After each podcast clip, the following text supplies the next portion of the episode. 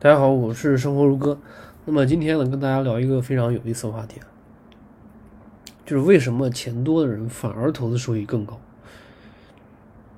嗯，这么聊这个话题呢，可能听我节目非常多的人啊，可能已经意识到我接下来要讲什么内容。那我不知道大家有没有仔细去观观察这观察过生活中的现象。就是那些资金量比较小的人，大多数呢都会想尽一切办法，让自己能不能短期内快速暴富。所以什么风险大都不会去做。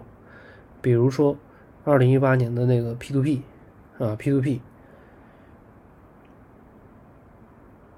还有比如说比特币，对吧？比特币啊，现在现在国家明确说这个东西是。非法的是不不允许做的，还有比如说说这个跟风炒作股票，啊，再比如说这个什么原始股啊、贵金属啊、期货呀，还有还有更恐怖的是那些加杠杆的人啊，借钱去炒股，对自己非常的有信心啊，啊，那么像这些人呢，就是说资金量小，他们在做。那么我相信呢，有些人肯定听过这样的论调，就是说，啊，年轻人要敢于梭哈，啊，年轻的时候不奋斗，后面就没有机会了。那么他们说的那种奋斗，跟我们现实生活中真正真正的那个奋斗是是完全不一样的。他们说的奋斗是什么呢？就是赌博，啊，就是豪赌，炒股票就是。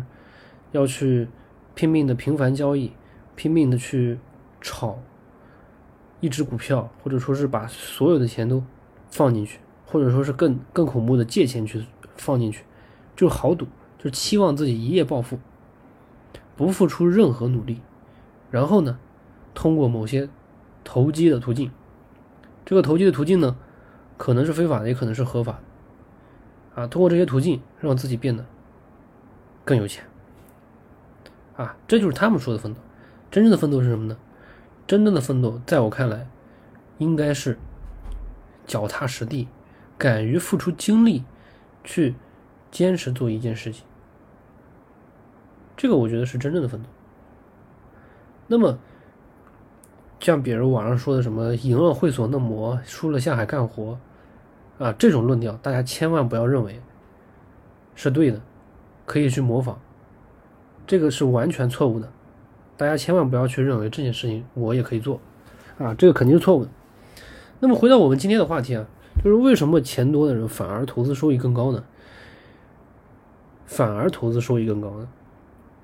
那么可能会有人说啊，啊，你这说的不都是废话吗？那么钱多的人那肯定百分之十，那肯定比我们更高啊，对吧？那么我说的这个意思呢，这个投资收益高呢，不仅仅是说绝对值的概念。更多的是说什么比例，相对于起初的投资出来的本金，跟他获取的这个收益率相比来说，他们也是更高的。这个原因是在哪里呢？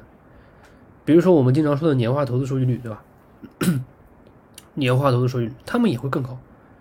当然，我这里说的是大多数人啊，不是说某个个例或者说是某些人啊，这个不在讨论范围之内。这个关键点到底在哪里呢？那么我刚开始说，那些资金量小和资金量大，关键点问题就在于资金量小和资金量大的人，他们对于那种内心对于财富的那种渴望和要求，不是一个层次，不是一个层次。就比如说，好比说，一千万以上的人，他对于投资收益率肯定不是说我风险越高越去做，万一全部赔光了怎么办？对不对？他们对风险的要求更高。那比如说，你就只有五万、五十万，你的、你的、你的，你脑子里风险可能就要求更很低很低，你就想要说说什么，我要去加杠杆，我要一年翻十倍，啊，对吧？你你对于财富的要求渴望不一样，这个钱多钱少非常非常的影响人的心态，非常的影响人的心态，所以绝大部分人都是被这个。叫什么呢？叫客观规律所束缚。真正的投资呢，它反人性要求比较高，所以很难，非常难，非常难。但是这个世界上呢，最有趣的事情呢，又是一样的。什么什么有趣的事情呢？你像那些五万，对吧？期望一年十一年十倍，对吧？这些人成功了吗？很少，非常少，甚至几乎没有。但是你说那些本身自己本金就比较高，他比如说本身每年就只要可能有个百分之十、百分之十五，就已经很满足。但是往往的这些人因为心态好，所以拿得住。拿得住呢，他反而收益率更高，他有可能一年就翻倍了，对吧？这个收益率是非常高的，可能会达到这么一个状态。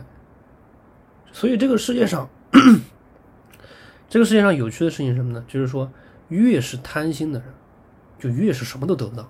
你越贪，就越是什么得不到。少则得，多则祸，就这个意思。越是想要暴富的人。最终呢，他就可能就是越是往这个相反的方向走，反而是什么呢？反而那些要求不高的人，啊，心态比较平稳的人，哎，他最终获得的东西更多，最终获得东西更多。我不知道大家有没有想过这样一个问题。所以，最后我们来总结一下，就是说什么呢？就是在股票市场上，那些喜欢交易来啊、交易去啊。反而没赚到什么钱，倒是什么呢？倒是那些心态比较好、拿着优秀公司的人呢，长期拿着一个优秀公司，反而能挣的挣的钱更多，就变成这么一个现象。他会把你股票市场，他会把你这个整个人性的这个扭曲啊放到最大，以至于你不可能躲避掉任何一个缺点，任何一个缺点随时都可能把你暴露出来。这个缺点带来的代价呢？可能是让你全军覆没，也可能是让你彻底的财富自由。它是一个，它是一个能够彻底的，真的是一个非常有趣的地方啊，有趣的地方。好，那么今天的话题呢，咱们就聊到这里，咱们下期节目再见。